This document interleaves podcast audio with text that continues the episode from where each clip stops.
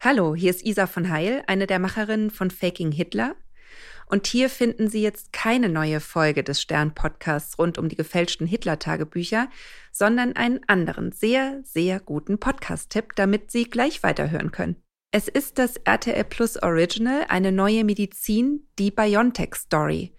Und da haben wir in sieben Episoden erzählt, wie das bis dahin unbekannte Mainzer Unternehmen BioNTech die schnellste Impfstoffentwicklung aller Zeiten realisieren konnte. Erzählt wird die Geschichte des Gründerehepaars Ugur Sahin und Özlem Türeci. Wie diese beiden Ärzte gegen alle Widerstände zu Unternehmern wurden, wie ihnen nach drei Jahrzehnten Forschung mit dem Corona-Impfstoff der weltweite Durchbruch gelang und wie sie jetzt Therapien gegen HIV, Tuberkulose, Krebs, vielleicht sogar das Altern finden möchten. Wir haben über ein Jahr für Sie recherchiert. Sie bekommen ungewöhnlich intime Einblicke in die Gründung dieser Firma, in die Köpfe der Macherinnen und Macher, in das Leben der Forschenden und es gibt unglaubliche Anekdoten und Zufälle, die diese Impfstoffentwicklung gelingen ließen. Es ist eine einzigartige Wissenschaftsdokumentation und als Vorgeschmack gibt es hier einen kleinen Zusammenschnitt der ersten Folge. Und wenn Sie Lust haben, dann hören Sie doch rein in diese brandneue siebenteilige Podcast-Serie. Eine neue Medizin, die BioNTech Story finden Sie überall, wo es Podcasts gibt und alle Folgen jetzt schon vorab in der App RTL Plus Musik. Tim. Lukas. Wo fängt man hier an? Wir müssen bei Ugo Sahin anfangen. Es ist der 24. Januar 2020. Der DAX ist fast auf Rekordhoch und in der Tagesschau an diesem Abend, da ist das hier eine der Top-Nachrichten. Der angeschlagene deutsche Ferienflieger Condor wird von der polnischen Fluggesellschaft LOT übernommen. Zu dieser Übernahme wird es sowieso nie kommen. Mhm. Nur drei Monate später wird der Deal abgebrochen. Der Deal sichert fast 5000 Arbeitsplätze bei Condor. Das bedeutet Jobsicherheit. Da muss sich keiner Sorgen um die Zukunft machen. Damals sieht noch kaum jemand einen Grund, warum es nicht einfach so weitergehen sollte wie bisher.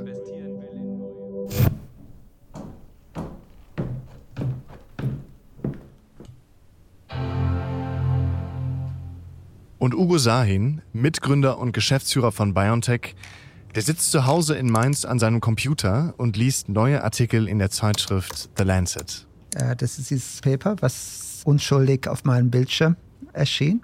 Und am Montag war ich dann in Deutschland, hatte natürlich davon gehört, dass es in Wuhan einen Ausbruch gab.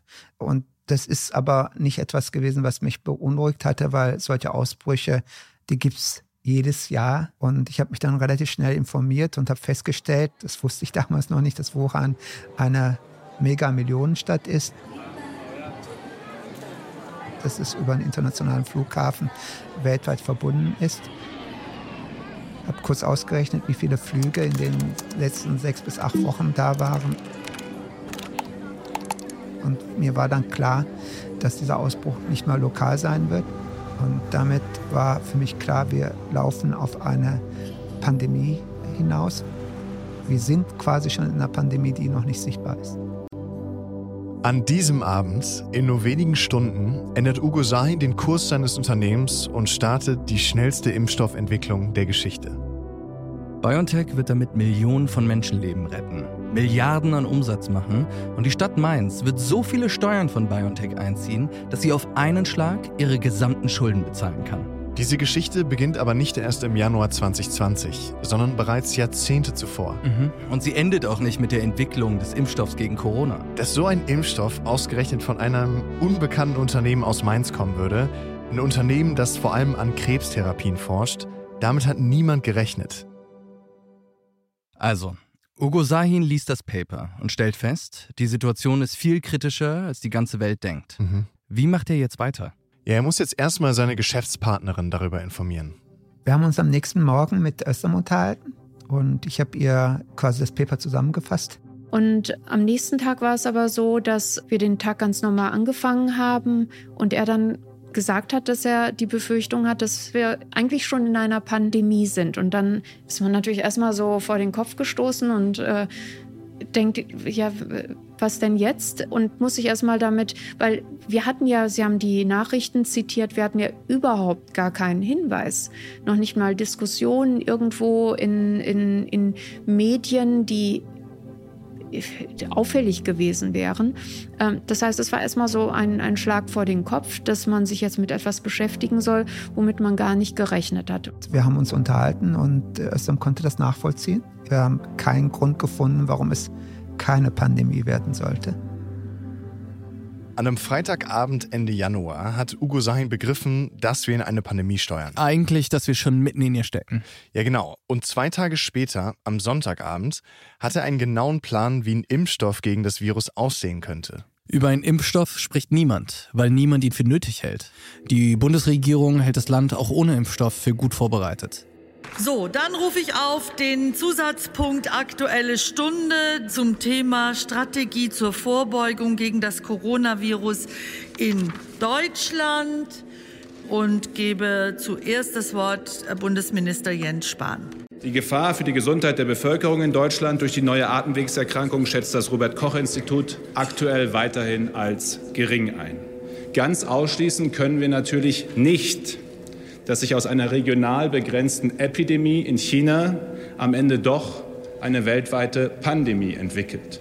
Ich habe in den vergangenen Wochen wiederholt gesagt, wir sind wachsam, wir sind aufmerksam, wir sind gut vorbereitet.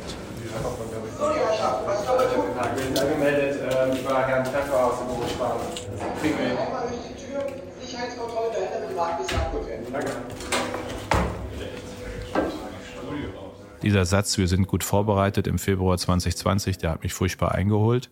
Also solche Sätze, Kommunikation ist sehr, sehr wichtig, gerade von den Verantwortlichen in der Regierung. Da würde ich manches aus heutiger Sicht äh, anders machen. Jens Spahn, äh, stellvertretender Vorsitzender der CDU-CSU-Bundestagsfraktion.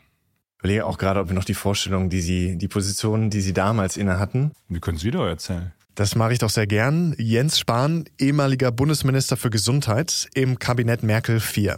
Es war alles andere als klar. Im Gegenteil, es gibt ja viele Infektionskrankheiten, wo es nach Jahrzehnten keinen Impfstoff gibt.